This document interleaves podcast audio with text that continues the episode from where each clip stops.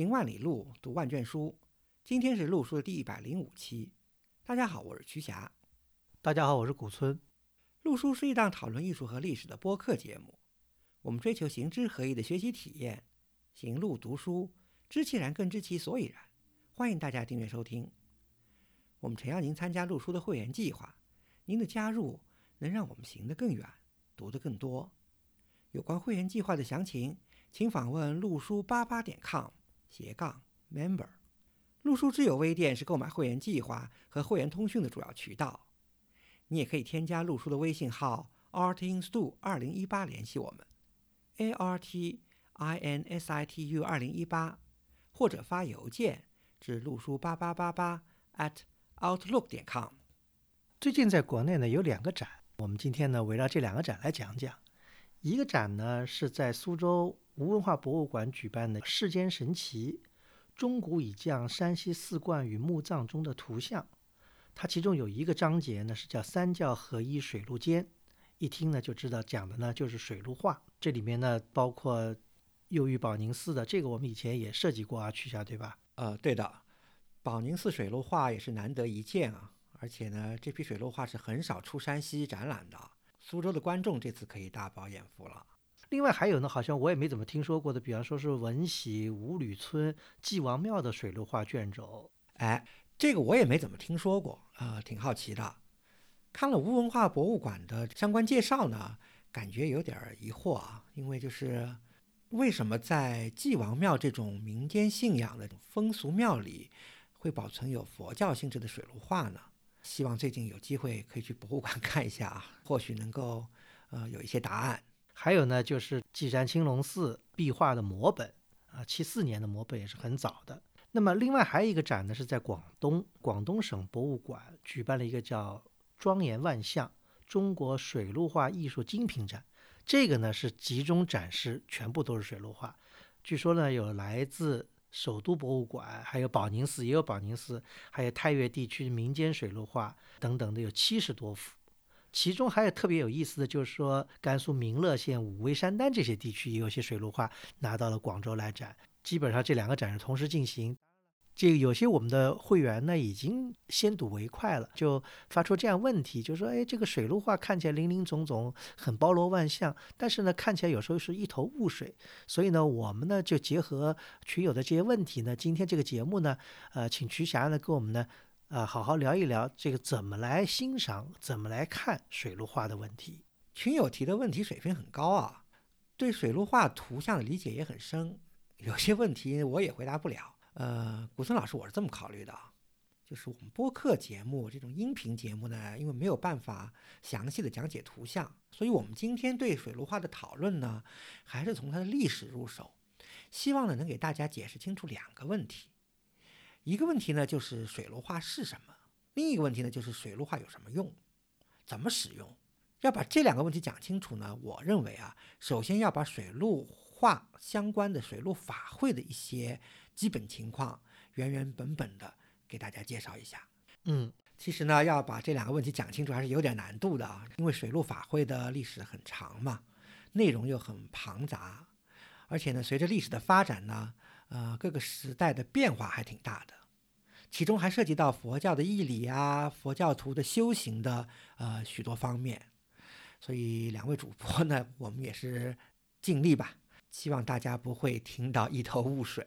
嗯，我们以前也涉及了一部分，在很早节目里啊，缘起是好像是从佛经里面的一个什么故事开始的。对，确实和佛经里的一个因缘故事有关系。我先问一个问题吧。武松老师，你知道这个放焰口是什么意思吗？放焰口，的放焰口肯定不是放烟火的意思。对，是的，放焰口和水陆法会的关系是非常密切。佛经里是这么说的啊，说焰口呢是地狱里的一个鬼王的名字，呃，是地狱中呢的恶鬼，恶就是饥饿的恶，不是那个罪恶的恶。那因为饥饿呢，所以恶鬼呢就经常口吐火焰。所以呢，在佛经里，以前还有一种翻译叫“面燃”，面就是面部的面，燃烧的燃，这个面部在燃烧嘛，那就和其实和那个咽口呢是一个意思啊。呃，那佛经里说啊，说是佛陀的弟子阿难啊，在夜里修行的时候呢，遇到了焰口这个恶鬼。焰口就和阿难说啊，说三天以后呢，你也会堕入地狱，和我呢受一样的苦，除非呢你能够帮助地狱中的无数恶鬼啊解除这些痛苦。所以阿难听了肯定害怕嘛，就去向佛陀求助。那么佛陀呢，就借这个机会呢，开示了所谓这个施食恶鬼，帮他们解除痛苦的方法。因此呢，佛教里就把向恶鬼施食的这个仪式啊，叫放焰口。哦，是这样的。所以放焰口，呃，大家千万不要跟焰火有什么关系，实际上是一种施舍。那阿难遇到面燃呢，也就是堰口的这个因缘故事呢，在水陆画图像里也是有所表现的。比如说，呃，这次来苏州展览呢，就有这个稷山青龙寺壁画的摹本嘛。它的这个壁画是画在青龙寺腰殿的北壁西侧的一个很重要的一个中心位置，而且尺幅不小的。呃，因为腰殿是倒坐的嘛，所谓倒坐就是坐南朝北，不是坐北朝南，对吧？所以门呢是从北边进的，所以进门以后往右手一转呢，再看那个北壁呢，就能看到。这样呢，就可以转入我们的正题啊，水陆法会，呃，又叫水陆道场、水陆斋。它最早的源头呢，应该可以追溯到南北朝时期。胡总长，你还记得我们以前在节目里聊过安阳灵泉寺这个大住圣大留圣石窟对对对，开凿的这个灵玉法师、道平法师，对不对？嗯，我们当时就谈过，佛教啊，正是在中国的南方和北方呢同时大兴。这个南方和北方的佛教啊，都在流行一种从印度传来的所谓礼忏的修行方式。礼呢，就是礼貌的礼；忏呢，就是忏悔的忏。呃，简单来说呢，就是礼忏啊，就是通过嗯一系列的佛事活动，就是礼佛呀、念经啊、斋戒，来达到这个悔过灭罪的目的。那可能悔过，呃，是从自身的角度出发；灭罪或者超度呢，就等于是从他人的角度出发。没错，悔过就是针对生者，灭罪呢就是针对那些往生的人。呃，以后呢，这种礼忏的佛事活动呢，也被逐渐的呃规范化、仪式化，就形成了标准的仪轨。当时呢，就有一个名词叫做礼忏仪，就是仪就是仪轨的仪，仪式的仪。大家讲到水陆法会，就自然会提到梁武帝。对，是的，哈，梁武帝是中国佛教上最有名的一个信佛的一个皇帝，是吧？梁武帝跟这个水陆法会有什么渊源呢？后世呢都是这么传说的，而且以后呢也形成了佛教的经典和文献。就是说呢，梁武帝呢做了个梦，然后醒来以后呢，他就接受了当时的一位高僧叫宝智禅师的建议呢，而且查阅佛典三年，然后编定了水陆仪文。在天监四年，也就是公元五百零五年呢，梁武帝在润州，就是今天镇江的金山寺了，建立了一个水陆道场。呃，这种说法呢，在宋代非常流行，几乎已经成为定论了。